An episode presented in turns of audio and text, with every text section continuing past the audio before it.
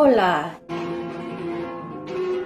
y bienvenidos al podcast La vida en español, donde hablamos sobre temas interesantes y corrientes para practicar y aprender el español.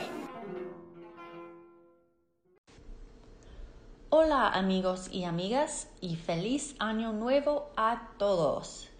Espero sinceramente que ustedes y sus seres queridos estén de buena salud físico y emocional. Bienvenidos a un nuevo episodio de La vida en español. Acabo de leer un libro sobre ellas partes del mundo llamadas las zonas azules, donde viven la gente más longeva del mundo. El libro habla mucho de la importancia de la buena nutrición, el ejercicio y las conexiones sociales para una vida larga y sana. Pero también menciona los beneficios de ayunar de vez en cuando. Al mismo tiempo, mi iglesia va a empeñar nuestro ayuno anual esta semana misma, esta misma semana. Así que me dio la idea de hacer un episodio del podcast sobre el tema del ayuno. Para empezar, tengo que comentar en la palabra ayuno que, o ayunar, que significa fast, como dejar de comer por un rato. Me encanta esta palabra porque es muy fácil recordar la palabra cuando te das cuenta de que la palabra desayuno o breakfast en inglés significa deshacer el ayuno como comer por la mañana deshace el ayuno. Entonces la comida de la mañana se llama desayuno. Es casi igual en inglés, donde decimos breakfast, que quiere decir break the fast o romper el ayuno. Qué chido, ¿no? Bueno, hay por lo menos dos razones para que alguien considerara um, hacer un ayuno. Una de estas razones es para la salud. El libro de las zonas azules afirma que es muy benéfico comer durante solo ocho horas del día lo que ellos se llaman ayuno intermitente. Por ejemplo, dejar de comer a las 8 ah, de la noche y entonces no empieza a comer el día siguiente hasta el mediodía. Tiene algo que ver con dando tu cuerpo y tu hígado en particular más tiempo para limpiar la sangre y para descansar un poco antes de la próxima comida. ¿Uno de ustedes hace esto? Yo no lo hago todos los días ni lo hago a propósito, pero frecuentemente lo hago solamente a través de mis, como parte de mis hábitos cotidianos. Otra razón importante de ayunar para unas personas es como parte de prácticas religiosas. Hay muchas variaciones alrededor eh, de la tradición cristiana de ayunar o de abstener de un tipo concreto de comida y no hay tiempo aquí para exponerlas todas. Ni soy yo una experta en el tema. Sin embargo, puedo compartir unos datos e historias al respecto. La tradición cristiana de ayunos desarrolló de las prácticas del Viejo Testamento de la Biblia y eran una parte íntegra, íntegra de la comunidad de la iglesia primitiva.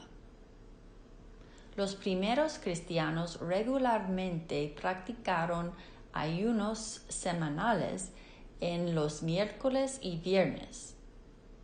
De hecho, los cristianos ortodoxos todavía hacen esto. Siempre ha sido un vínculo entre el ayuno y dando limosnas, con la idea de que el dinero ahorrado a través del ayuno debe ser dado a la gente pobre. Aunque hay varias temporadas del año cuando cristianos quizás ayunan, probablemente la temporada más común para ayunar es durante la cuaresma o en inglés Lent. Esta temporada toma lugar los 40 días antes de la Pascua, que en inglés es Easter. Durando desde el miércoles de ceniza, Ash Wednesday, hasta el día de Pascua. Durante este tiempo, Muchos cristianos ayunan de un tipo concreto de comida todos los días del cuaresma. Por ejemplo, no beber nada de alcohol durante este periodo o no comer nada de carne durante este periodo. Más recientemente, algunos cristianos han escogido ayunar de algo que no es comida, como ayunar de los medios sociales por estos 40 días o ayunar de comprar cualquier cosa que no es imprescindible.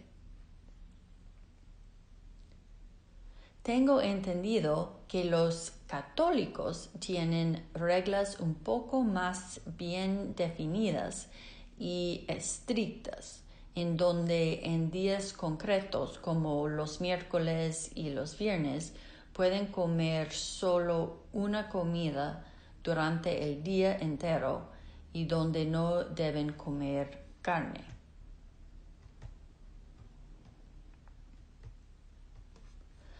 No soy judía y no sé mucho sobre esa religión, pero mi jefe previo era judío y recuerdo que durante este mismo periodo de tiempo él quitaría toda comida de su casa que contenía la levadura.